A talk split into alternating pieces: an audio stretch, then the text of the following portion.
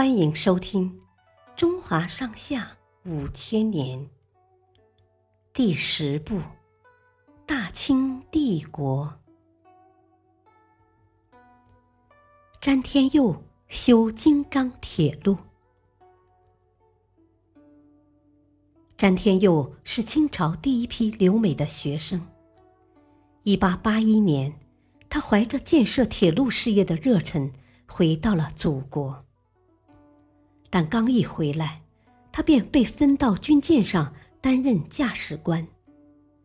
直到一九零五年，才被聘为总工程师，主持修建京张铁路。一些外国人听说后，公开讥讽道：“清政府想不靠我们修铁路，就算不是梦想，也要再等五十年。”修建这条铁路的工程师，恐怕还在娘胎里没出世呢。詹天佑太不自量力了，等着看吧，最后他还得求我们。面对这些冷言冷语，詹天佑坚定地说：“中国人一定要用自己的工程师，自己的钱建筑铁路。”白天。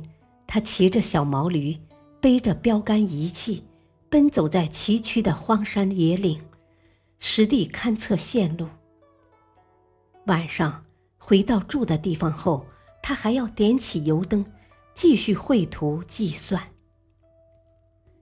京张铁路预计全长两百多公里，中间要经过屈庸关、八达岭等地形险恶的地方。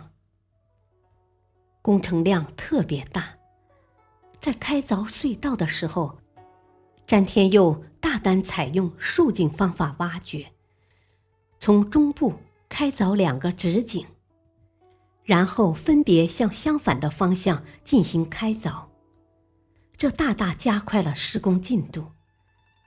凿到几十米的时候，山顶的泉水渗漏，詹天佑与工人们半身浸泡在泥水里。一起从早到晚向洞外挑水，工人们十分敬佩这位与他们并肩作战的工程师。